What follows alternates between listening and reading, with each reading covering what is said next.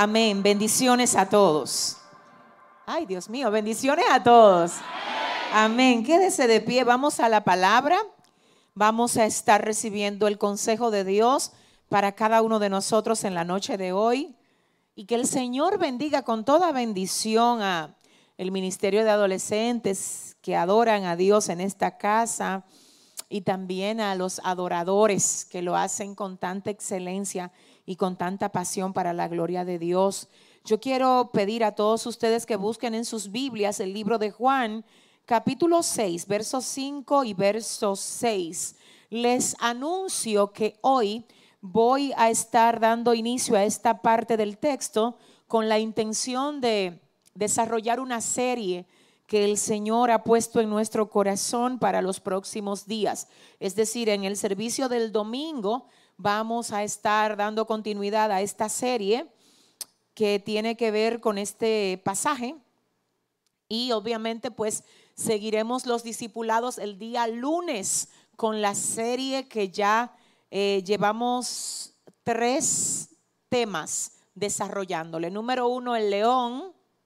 Dos y tres, la paloma y la serpiente. El próximo lunes usted dirá, ¿y a quién le toca? Pues para que usted sepa, conéctese. Amén. Bien, ok. Recuerden que si usted no se ha suscrito a nuestros canales de YouTube, Centro Cristiano Soplo de Vida, YouTube, Yesenia Ten TV, YouTube, usted no se va a dar cuenta cuando estemos en línea. Así es que usted tiene que suscribirse, suscríbase, es totalmente gratis. Usted solo tiene que entrar a YouTube, poner Yesenia Ten TV y ahí le aparece el botón de suscribirse. Usted le da y automáticamente cada vez que abramos cámara, usted le va a llegar una notificación a su teléfono para que se conecte. Igualmente hágalo con lo que es el canal de YouTube de la iglesia. De todas maneras, nosotros hasta donde nos alcance el brazo, y digo hasta donde nos alcance el brazo, porque esta congregación tiene aproximadamente 1100 personas y no hay un grupo de WhatsApp que los cubra a todos. Por eso, hasta donde nos alcance el brazo, vamos a estar compartiendo los enlaces por los grupos y por ah, vía WhatsApp para que también si a alguien no le llega la notificación por alguna causa, que usted pueda con el enlace igualmente conectarse. ¿Cuántos dicen amén? Entonces ahora sí estamos para leer el libro de Juan, capítulo 6, versos 5 y verso 6. Leemos, en el nombre del Padre, del Hijo y del Espíritu Santo. Cuando alzó Jesús los ojos y vio que había venido a él gran multitud, dijo a Felipe, ¿de dónde compraremos pan para que coman estos?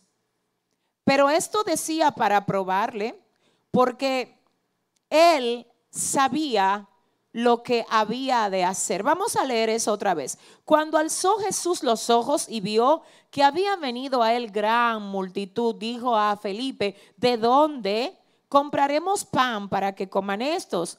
Pero esto decía para probarle, porque él sabía lo que había de hacer. Amén sea el Señor glorificado en la noche de hoy a través de su palabra y que su palabra que no retorna atrás vacía pueda establecerse y germinar en el corazón de todo el que hoy la reciba, Dios.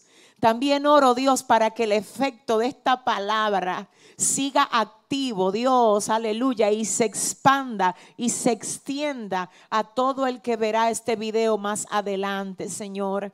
Padre, dependo de ti y te pido que te manifiestes aquí, Señor. Te pido que lo que este pueblo reciba aquí, oh Señor, se lo vaya a llevar a la casa, a cada uno de los miembros de la familia que moran con ellos, Señor. Que esta palabra firme su fe Oh Señor, que le aumente las fuerzas y que sobre todo nos sirva de guía y de dirección en medio de este proceso que estamos atravesando como nación, Señor, Padre, y también a nivel mundial. Gracias Dios, porque sabemos que tú estás en medio de tu pueblo, en el nombre del Padre, del Hijo y del Espíritu Santo. Amén y amén. Pueden sentarse, gloria a Dios. Oficialmente queremos dar la bienvenida a todos los hermanos y amigos que se conectan con nosotros a través de YouTube y de cualquier otra de las plataformas virtuales en la que por la gracia del Señor tenemos espacio.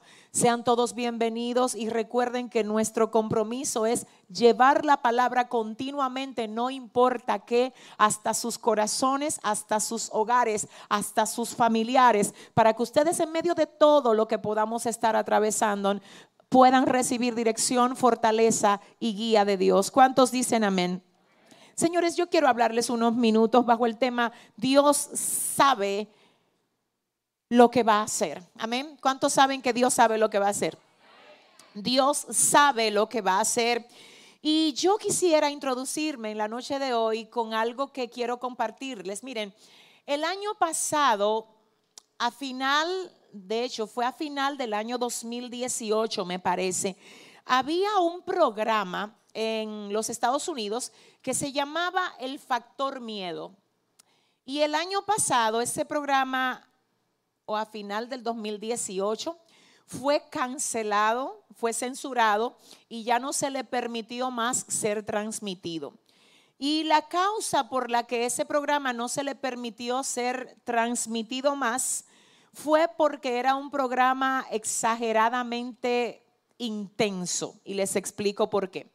El tema del programa era el factor miedo. ¿Y de qué se trataba? Se trataba de convocar a personas que tuvieran un miedo determinado y desafiarlas a que se vieran cara a cara con ese miedo que ellos pudieran tener a cualquier tipo de cosa. Por ejemplo, las personas que le temían a las arañas, ellos la desafiaban y le decían, te desafiamos a hacerle frente a tu miedo. Entonces lo encerraban en un cubículo lleno de arañas y hacían que esa persona se entrara ahí. Si el miedo era la rata, ellos lo encerraban en un espacio que estuviera minado de ratas para que supuestamente esa persona, estando frente a su miedo, pudiera vencer el miedo.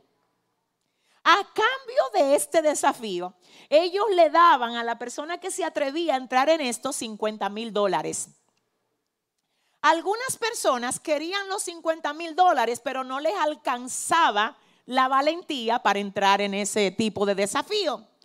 Pero me llamó algo la atención y fue que en una ocasión a una mujer que le temía, pero que le temía de una manera intensa a las culebras y a las serpientes, ella permitió que la pusieran donde estaba el espacio minado de serpientes y las serpientes se le envolvían. Obviamente esas serpientes no estaban, eh, no estaban, eh, no tenían veneno y estaban domesticadas para ese tipo de, de ensayos o ese tipo de desafíos.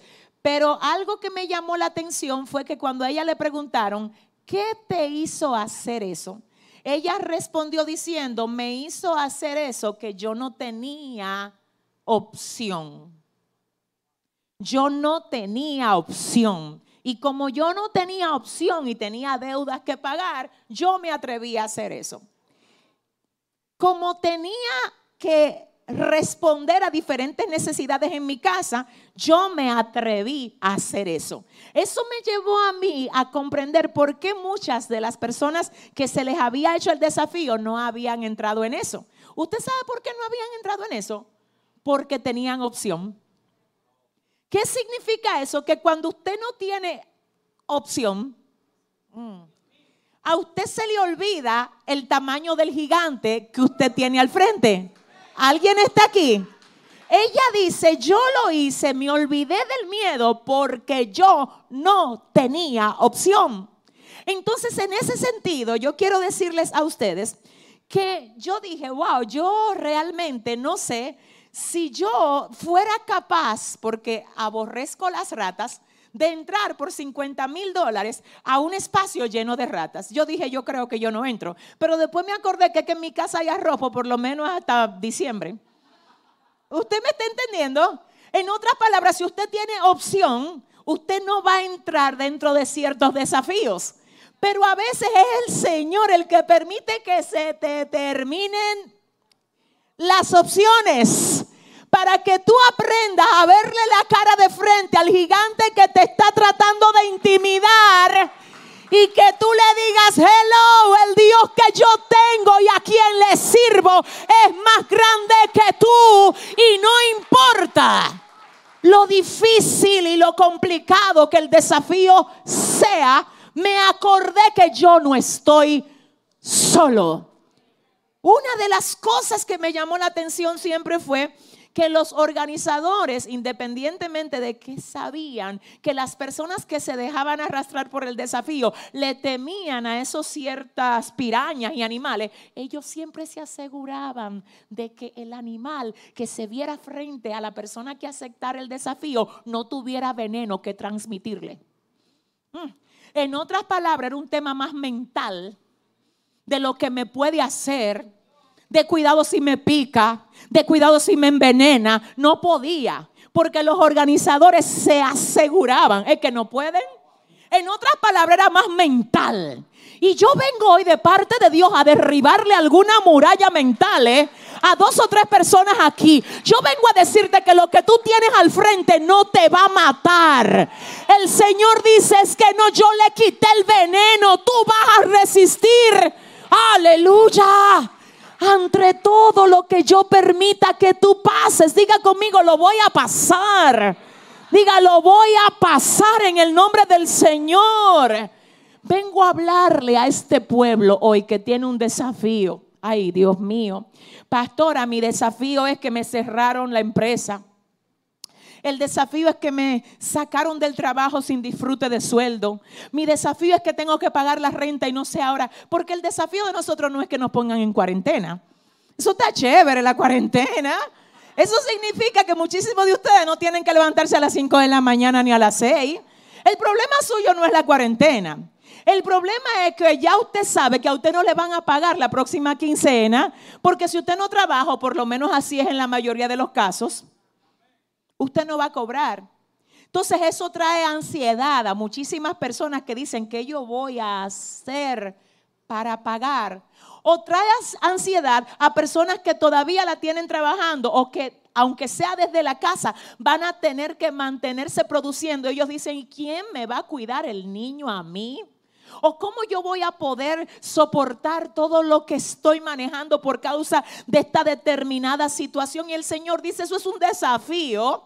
Y yo quiero que hoy tú te atrevas a mirarle la cara de frente a lo que sea que te quiera paralizar, porque déjame decirte algo en el nombre de Jesús, esto ciertamente es una crisis, pero es ilegal y no tiene, maiga, siento a Dios yo necesito que tú sepas que tú no le puedes dar el derecho de que te paralice. No.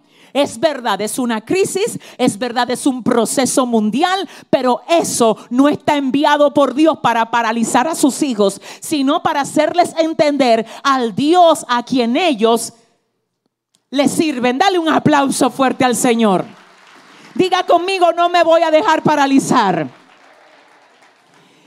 Yo tengo que decirles a ustedes que cuando preguntaba al Señor qué quería él que yo comunicara a la casa, el Señor me llevó aquí a esta, a esta palabra porque definitivamente creo que este tiempo es un tiempo donde todo el mundo está como queriendo hacer algo pero no puede queriendo resolver el asunto, pero está fuera de nuestras manos. Y es que a este tiempo o a este virus o a este enemigo se le ha puesto por nombre el enemigo invisible. Así lo están llamando.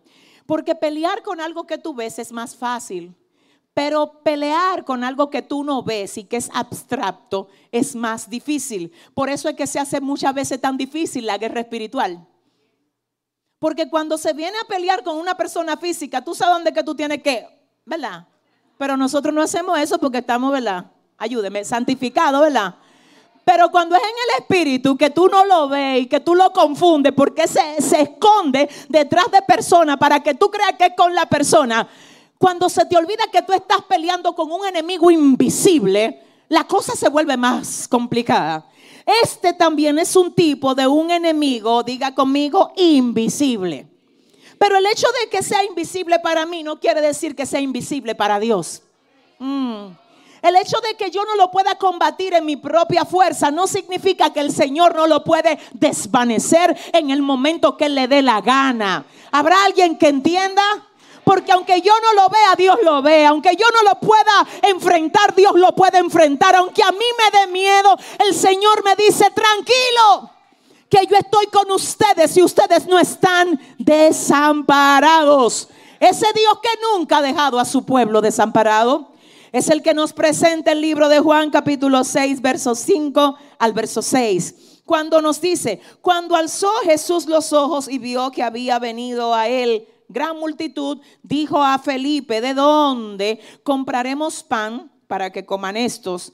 Pero esto decía para probarle porque él sabía lo que había de hacer. Fíjense, yo quiero solo señalar cuatro puntos acerca de esta primera parte del texto. Diga conmigo cuatro puntos. Y el primer punto que yo quiero que veamos acá, iglesia hermosa, es este. ¿Por qué Jesús se sentía comprometido con la multitud que estaba ahí? Habían dos razones específicas por las que Jesús sentía compromiso con esa multitud que estaba ahí. Yo quiero que ustedes oigan, Jesús está preocupado, a él le ocupa el hecho de que esa gente que estaba ahí no tenía pan para comer. A él le ocupa eso. Es decir, él toma tiempo para decirles, hace falta pan. Me llama la atención que ellos no le están pidiendo pan. Pero sin ellos pedirle, ya Jesús sabe lo que ellos necesitan. Mm. Por eso dice la palabra del Señor que aquí no está la palabra todavía en mi boca y ya el Señor la conoce toda. Es decir, quiero que oiga Escuche esto, yo no tengo que decirle a Dios lo que a mí me hace falta. No, Él sabe lo que yo necesito antes de que yo se lo diga. En otras palabras, dice el Señor, ¿tú te crees que a mí se me olvida lo que te hace falta a ti? No se me olvida. Yo te tengo más pendiente que tu papá y tu mamá terrenal.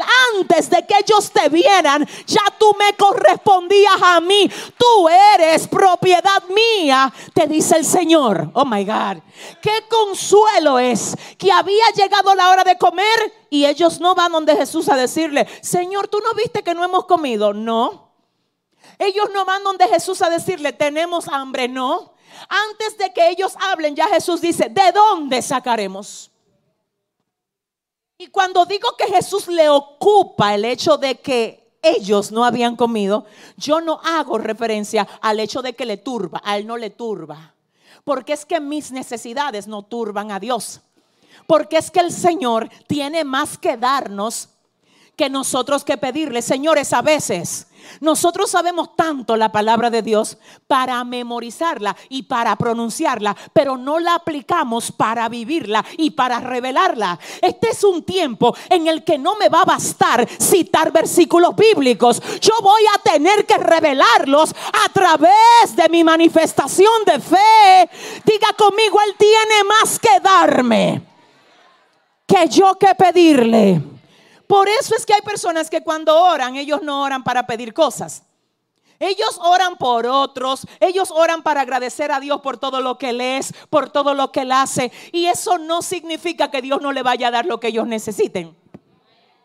Porque lo que Dios me da a mí no depende de lo que yo le pido a Él. My God, siento a Dios.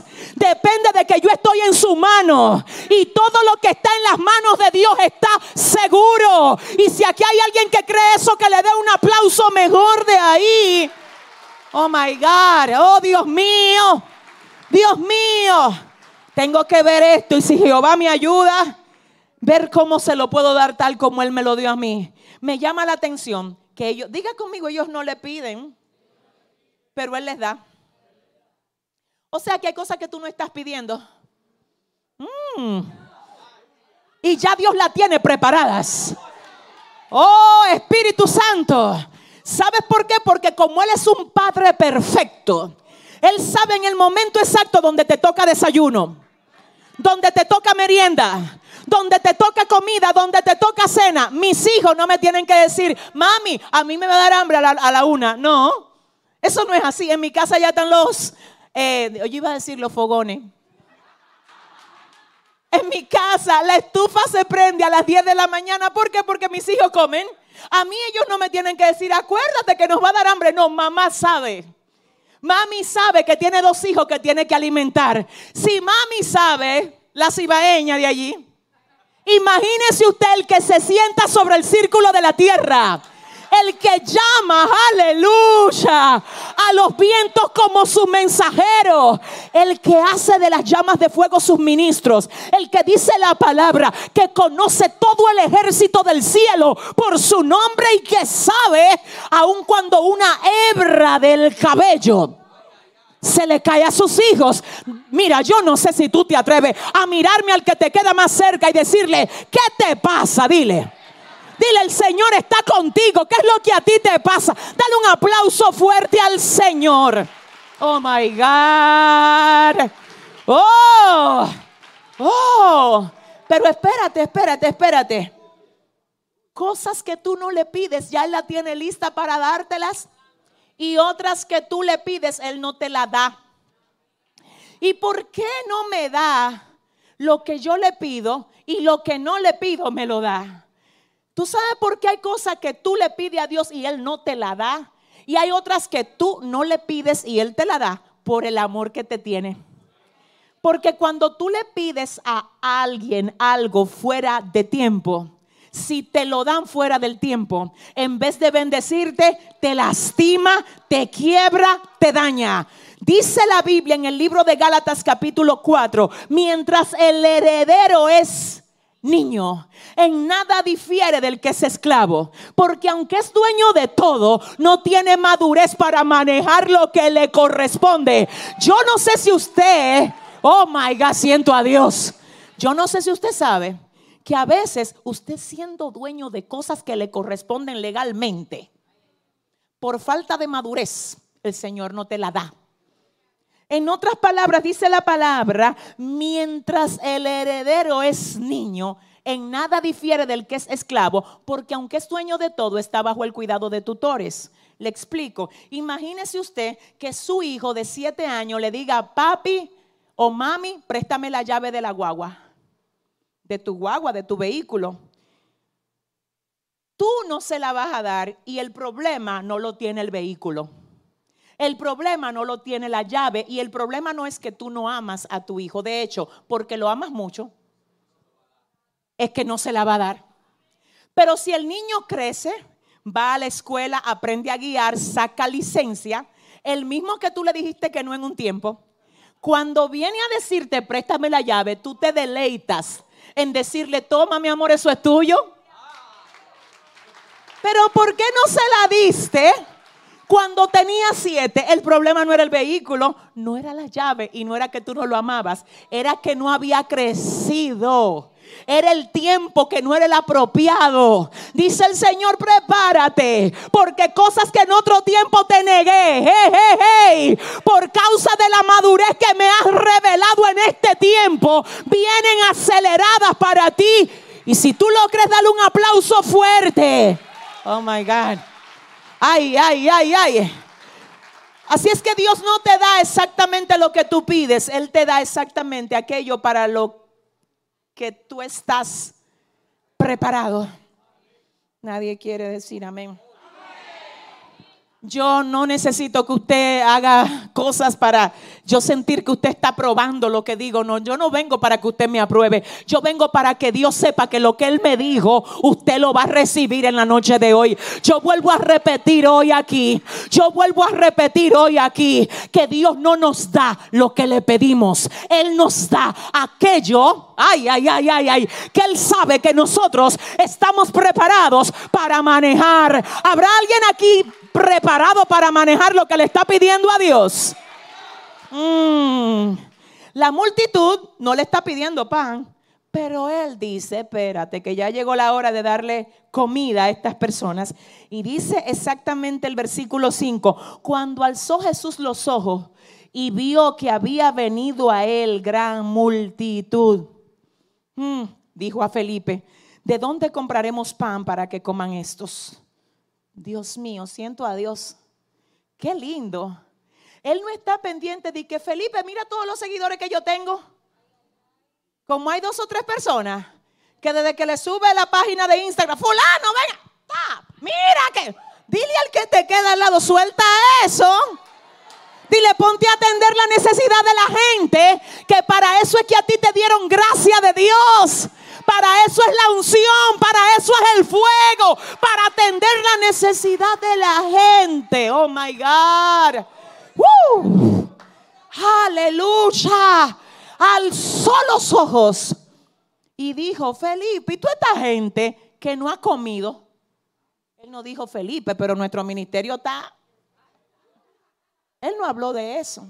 Él dijo, esta gente no ha comido, Felipe. Oh, my God. Qué lindo es que cuando alguien se te acerca, tú digas, ¿qué necesitarán? ¿Cómo les sirvo? Aleluya. ¿Qué necesidad tendrán? ¿Qué guerra en la que yo me pueda embrujar con ellos en ayuno y en oración para que ganemos este pleito? ¿Dónde está la gente que vino armada de parte del Señor aquí hoy? Oh my God. Dile al que te queda al lado, si me necesita, llámame, dile. No, dale la mano, tú no lo vas a infectar, ni él te va a infectar a ti. Dale la mano a tu vecino y dile, mira, si me necesitas.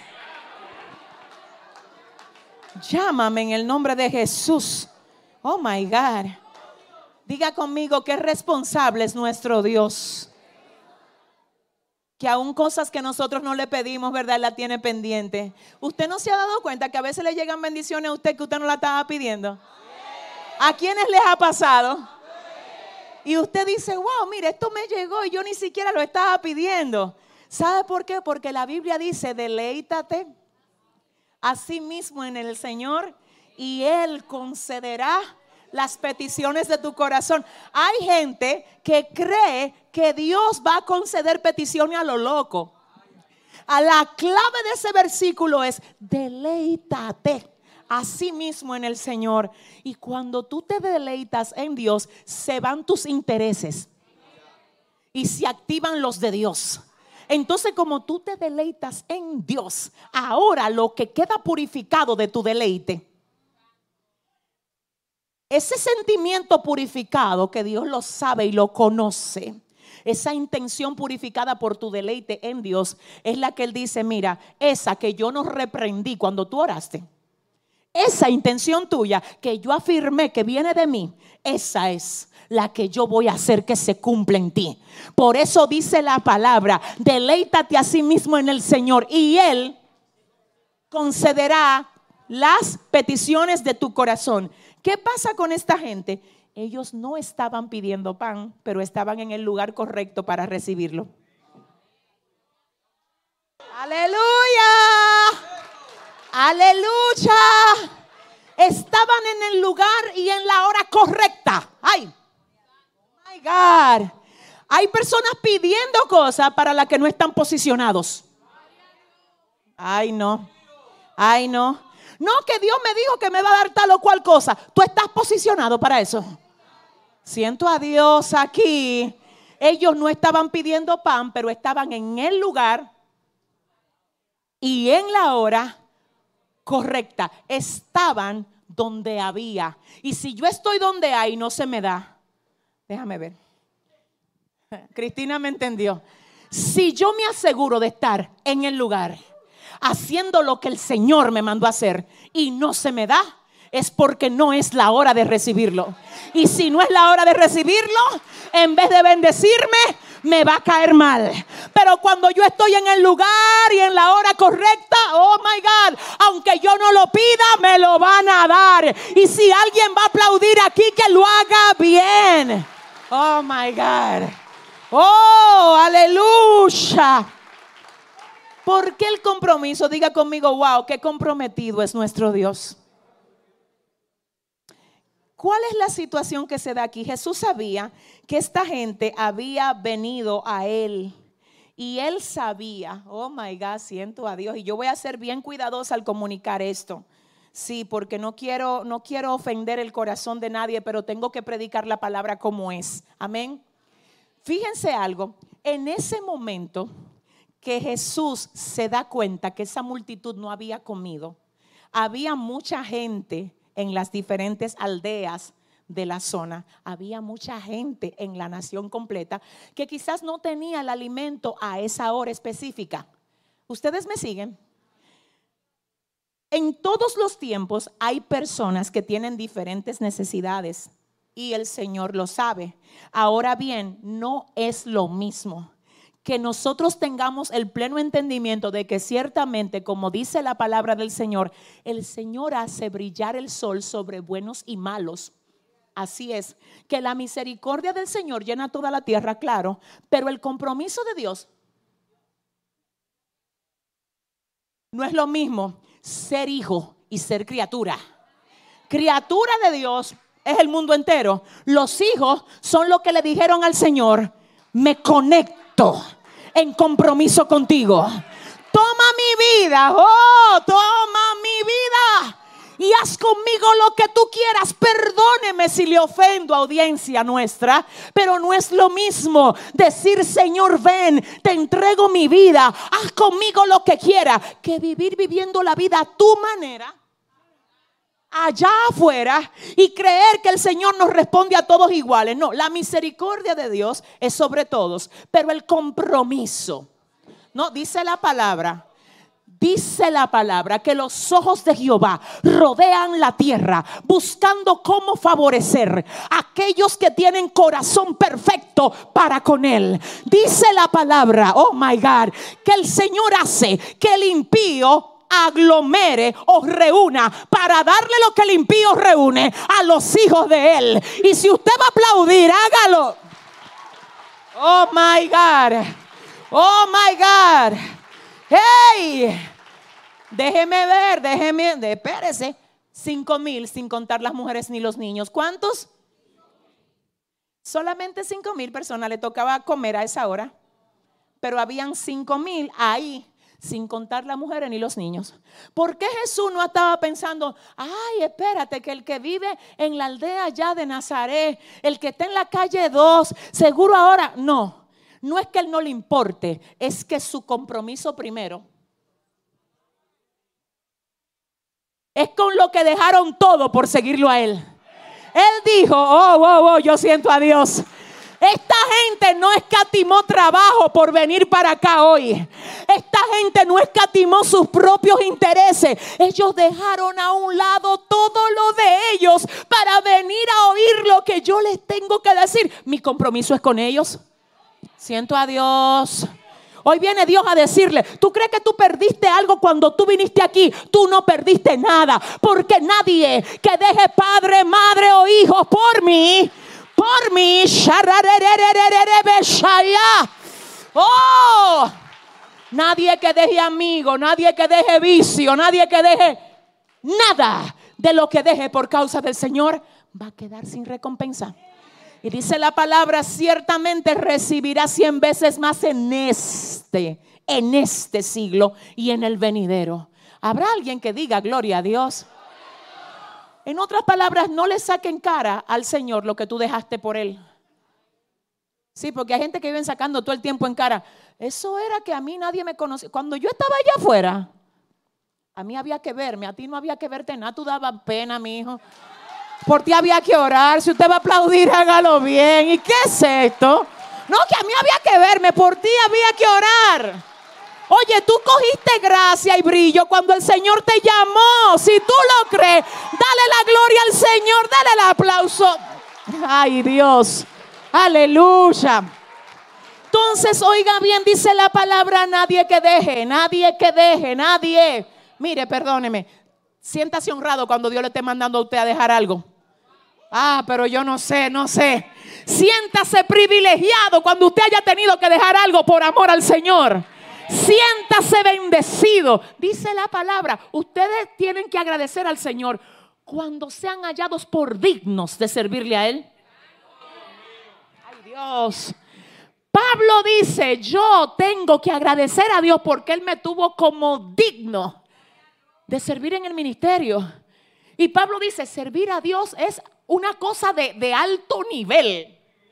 Y todo el que le sirve a Dios debería de sentirse dignificado, honrado, agradecido. Hay gente que hace alarde de los jefes que tienen, de la gente para la que trabaja, de que trabaja en el Palacio Nacional, de que trabaja en... No, déjame aclararte.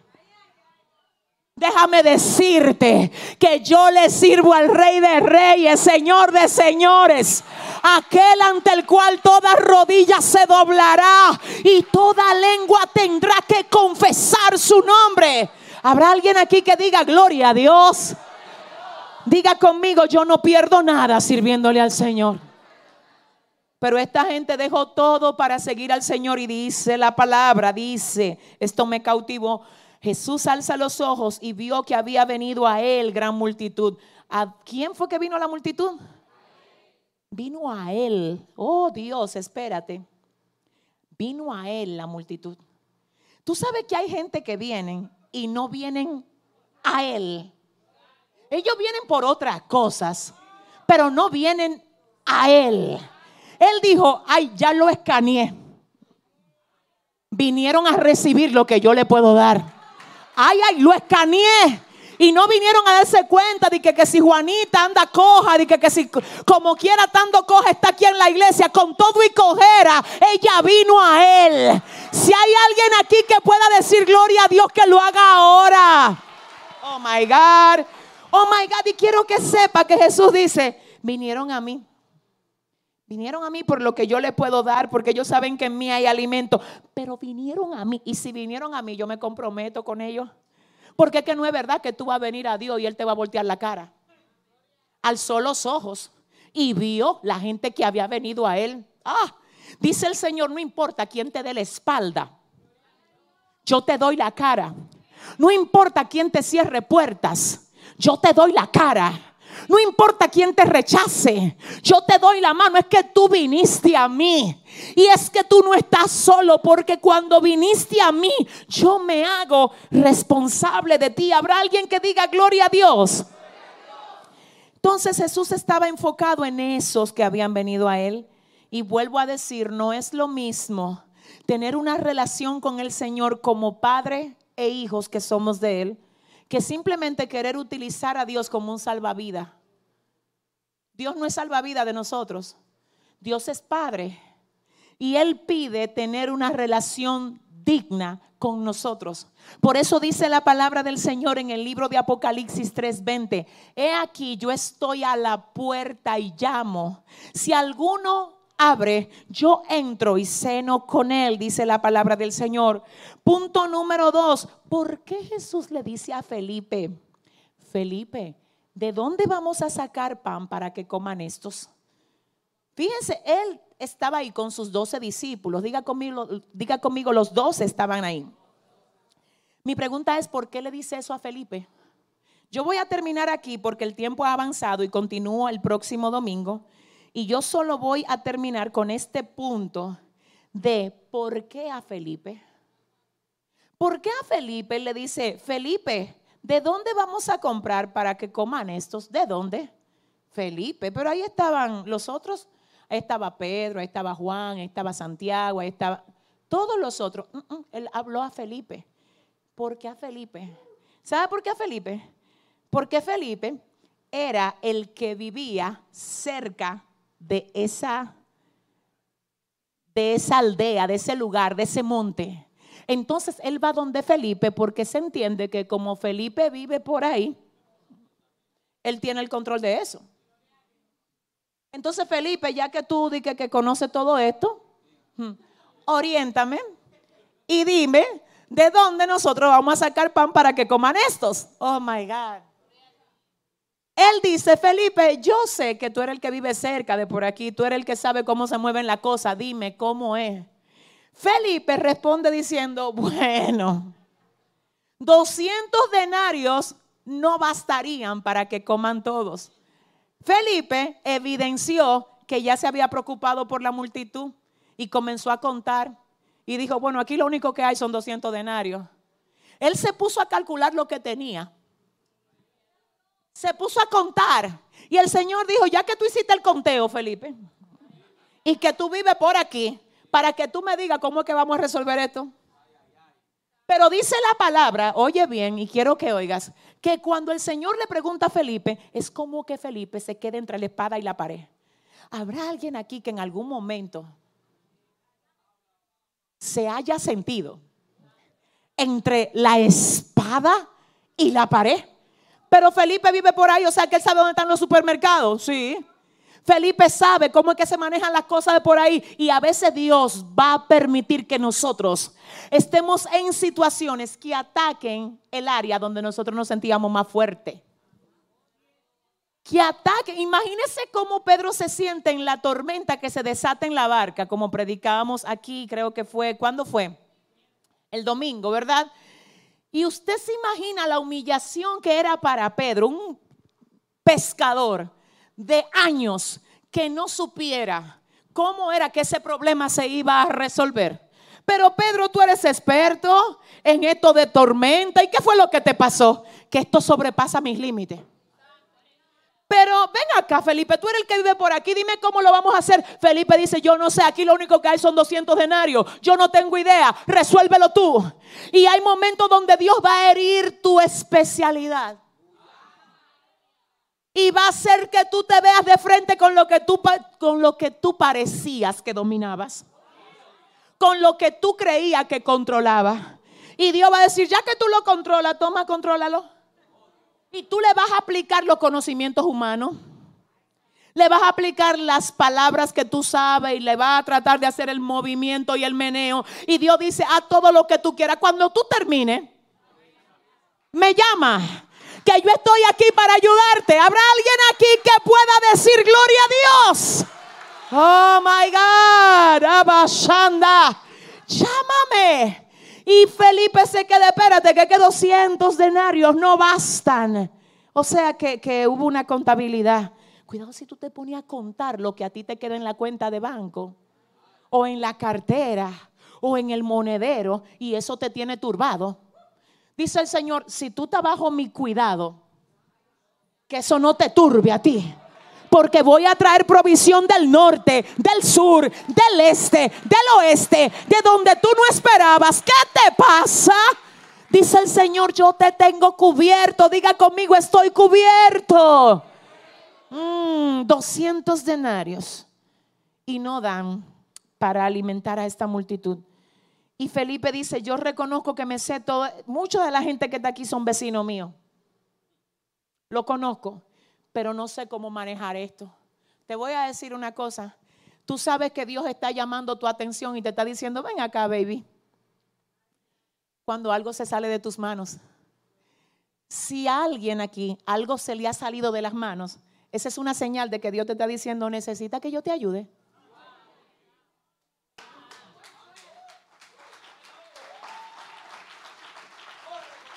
Si a alguien que ve esta transmisión aquí ahora algo se le ha salido de las manos, vengo a decirte, no es el momento de ponerte nervioso, ni de tener miedo, ni de creer que el mundo se acabó. El mundo no se ha acabado. Esto no se le ha salido de control a Dios. Es lo único que te está diciendo, esto sobrepasa tus capacidades, ven donde mí.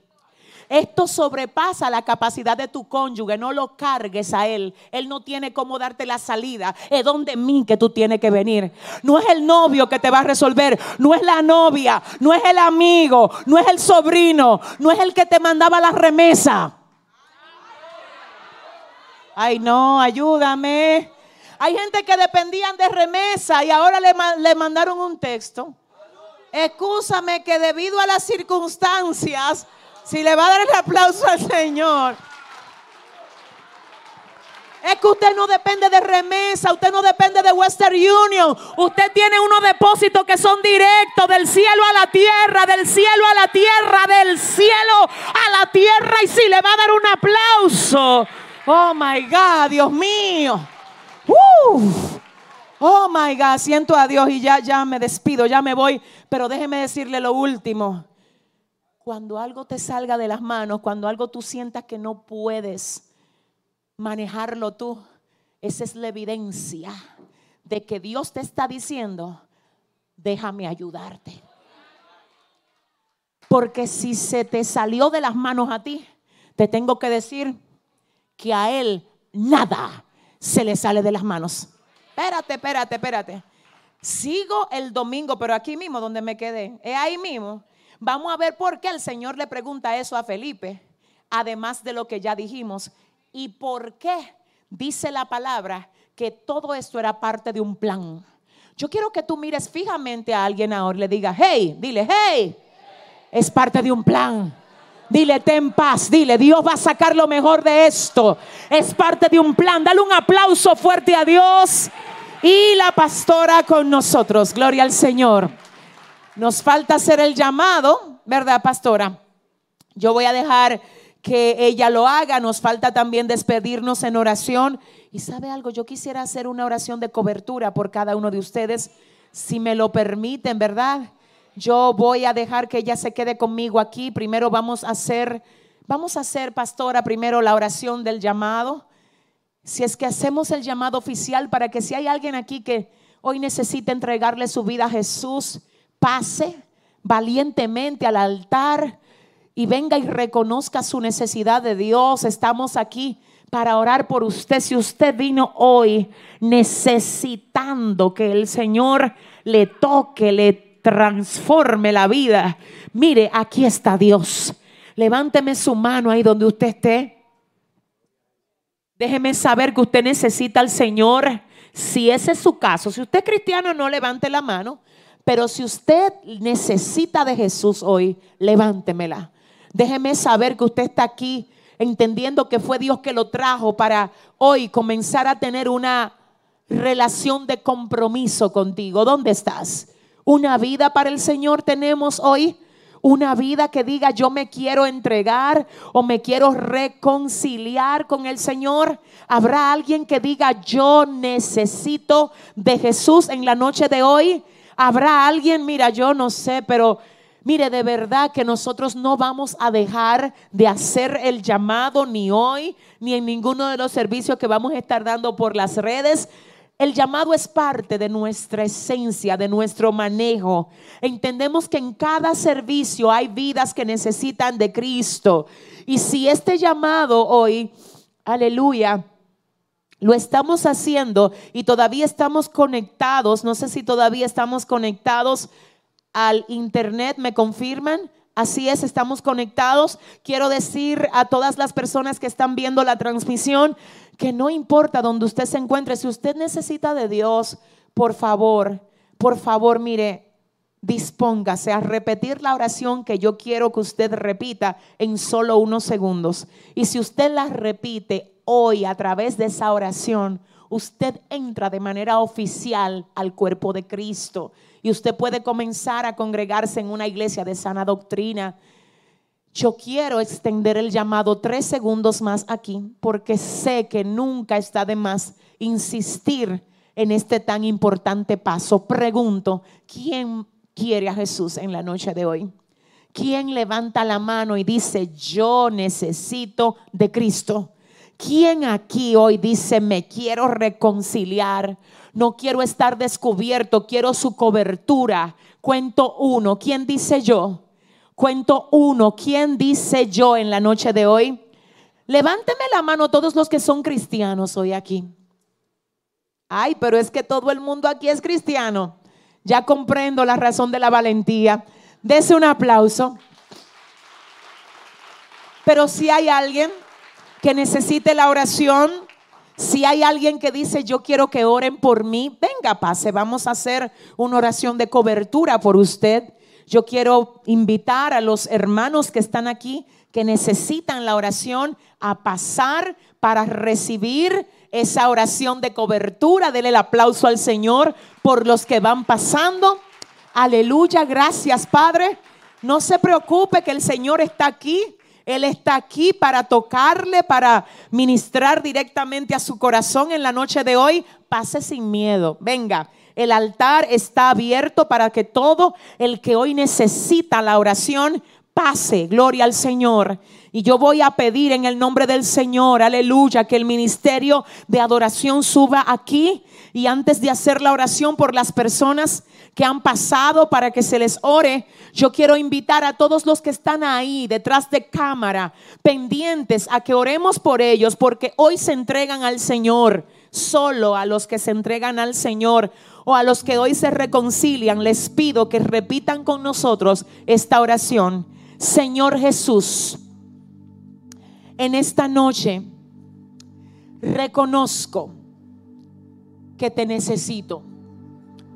Te acepto como mi dueño, mi Señor y mi Salvador. Entra en mi vida, cámbiame, transfórmame, límpiame y ayúdame a servirte todos los días de mi vida. Yo renuncio a todo lo que me ata y le doy la bienvenida a tu Santo Espíritu para que entre y se mude dentro de mí. Dios te bendiga, te fortalezca y te permita permanecer firme todos los días de tu vida o hasta que Él venga por nosotros. Gracias Señor por todos los que hicieron esta oración. Ahora yo quiero orar por ustedes. Ciérrenme sus ojitos. La iglesia extiende sus manos hacia acá. Se va todo temor en el nombre de Jesús. Iglesia, cierra tus ojos. Espíritu Santo, gracias por permitirnos hacer este tiempo de servicio para ti. Gracias por permitir que cada vida llegara hasta aquí, Dios, a recibir lo que tú tenías para cada uno de nosotros. Te pido que seas tú, Señor, ahora depositando sobre ellos nuevos niveles de fuerza, Padre. Dirección, gracia, cobertura, Padre. Oro para que nada les haga falta, Dios. Oro para que les abraces, los dirijas, para que se vaya toda ansiedad en el nombre de Jesús, para que no haya nada que pueda dañarlos, Dios. Padre, gracias. Gracias por sus vidas. Gracias Señor por sus familiares. Gracias Señor por lo que haces, por lo que estás haciendo, por lo que vas a hacer en la vida de cada uno de ellos. Padre, liberta ahora. Rompe cadenas. Llévate toda carga ahora en el nombre de Jesús. Espíritu Santo de Dios. Sopla Dios. Sopla Dios. Sopla Padre. Fortalece Señor Afírmales, Dios. Ellos están en tus manos, Señor. Gracias por la vida de cada uno de ellos, Dios. Gracias, Señor, porque tú tienes cuidado de tus hijos. Asimismo oro por cobertura, Padre, por, wow, Señor. Por cobertura y dirección, por fortaleza, consuelo, gracia y consejo tuyo sobre tu pueblo en este tiempo, Dios. Padre, más que nunca te necesitamos. Padre, más que nunca te necesitamos, Señor. Estamos en tus manos. Tú tienes el pleno control de nosotros. No somos huérfanos. No somos esclavos del temor. Somos tus hijos, Dios. Gracias por estar en medio nuestro. En el nombre de Jesús. Amén y amén. Dele el aplauso fuerte al Señor.